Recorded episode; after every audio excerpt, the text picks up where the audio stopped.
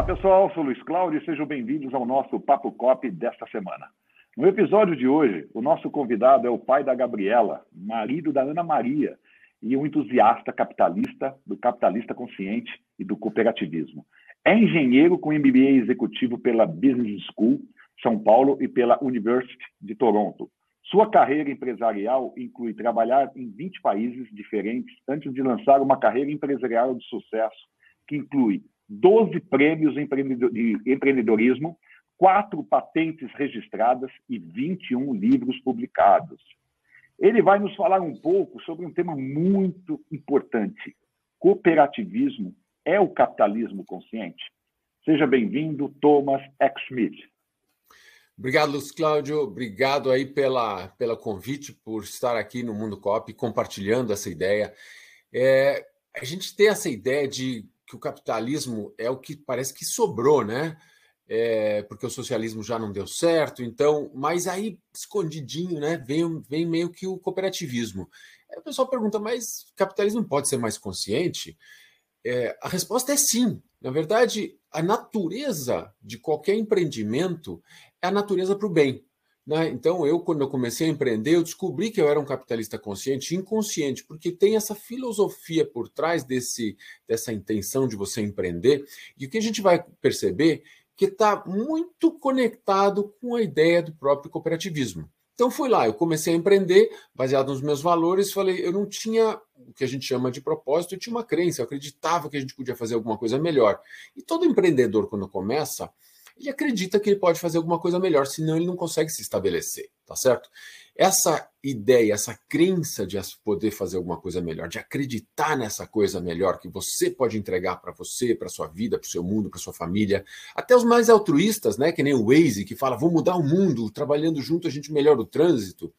Essa ideia é a gente chama de propósito é a razão de existir, por que, que a gente está criando o nosso negócio. Então, esse é o primeiro fundamento do que a gente chama de capitalismo mais consciente.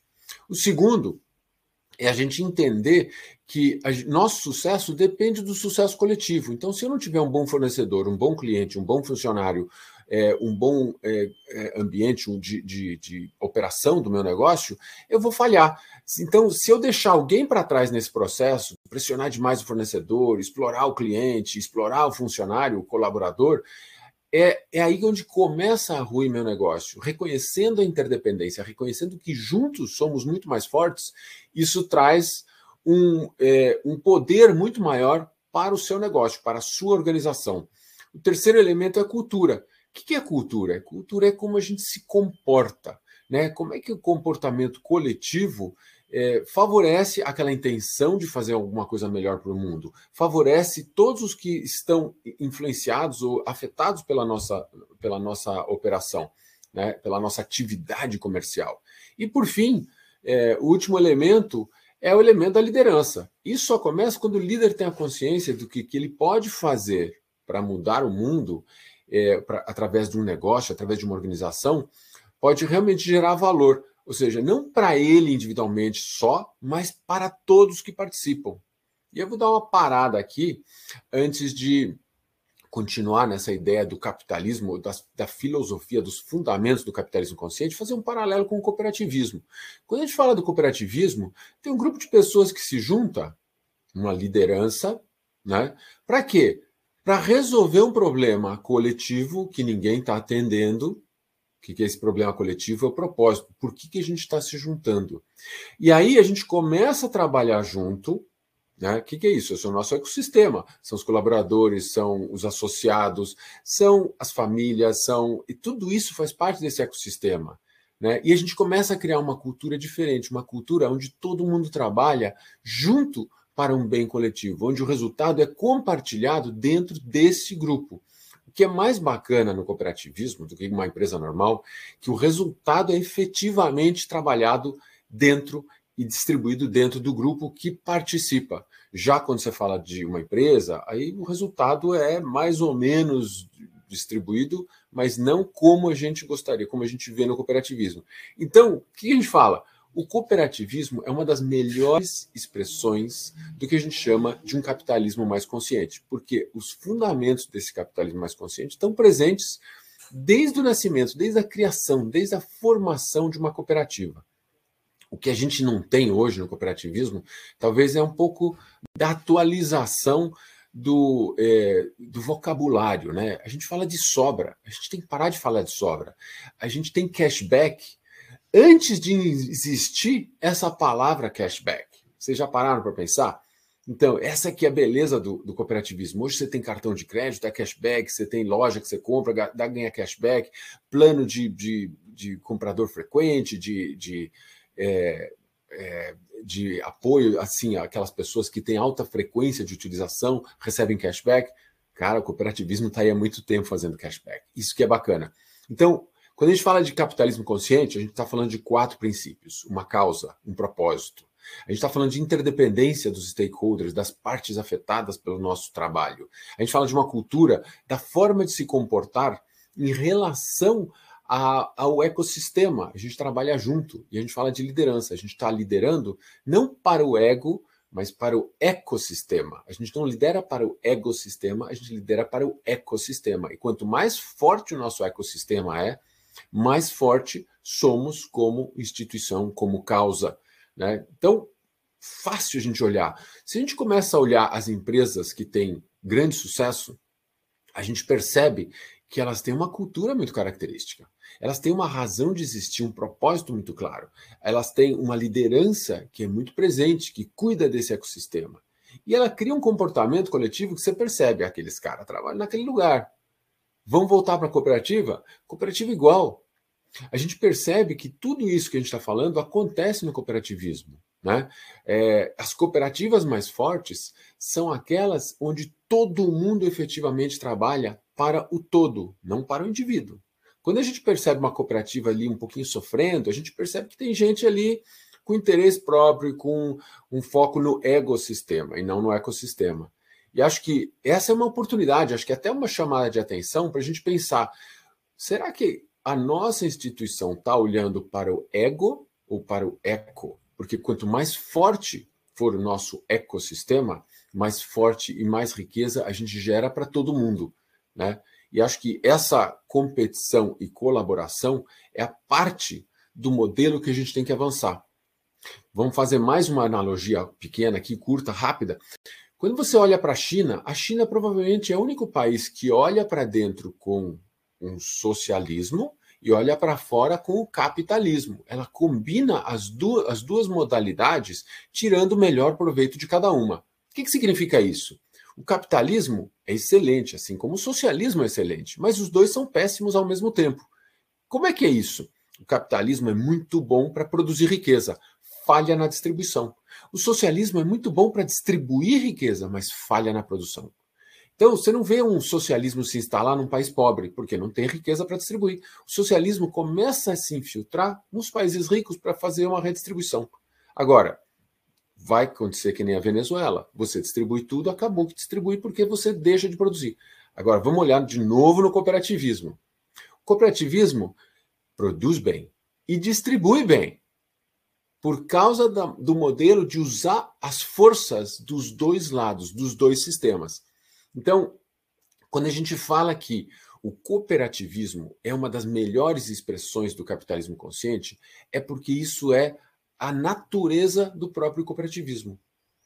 Quando o cooperativismo surgiu, a gente pode até falar mais ou menos 200 anos atrás, não existia socialismo e capitalismo nem cooperativismo. Existia o mercantilismo. As pessoas saíam para comercializar coisas, viajavam, buscavam Alguém criou o socialismo e nomeou o mercantilismo como capitalismo. E no meio ficou todo mundo meio apertado, o pessoal se juntou e criou o cooperativismo, lá atrás, duzentos e tantos anos atrás.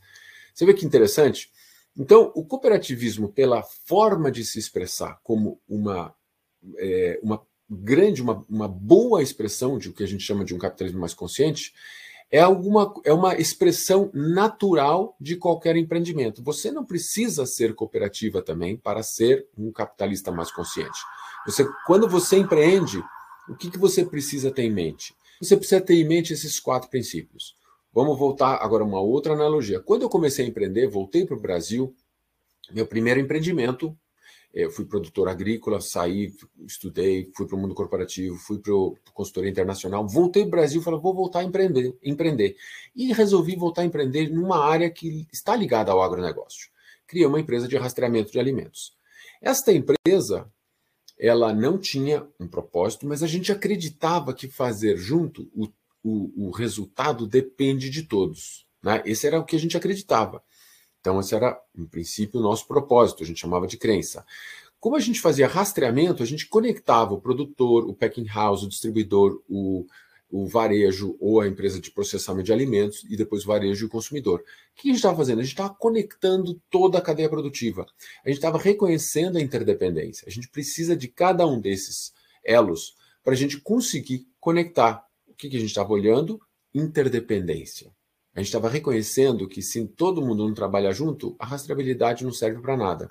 E aí, estamos no segundo elemento. O terceiro elemento é a gente reconhecer que esse é o modelo de trabalhar junto. Então, o que, que eu compartilho, como eu compartilho.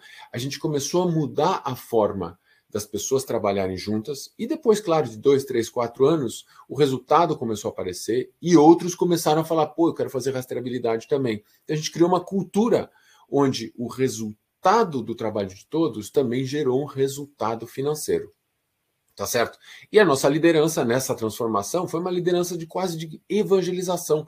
Porque quando você cria uma coisa que ninguém entende, você precisa explicar, treinar, ensinar. E no fundo, todo negócio tá faz parte do negócio da educação. A gente precisa ensinar, educar o mundo para entender, para consumir o nosso. Agora, o mais bacana desta filosofia é que quando a gente olha o resultado financeiro, ele é muito maior, ele chega a ser sete vezes maior do que a média de mercado.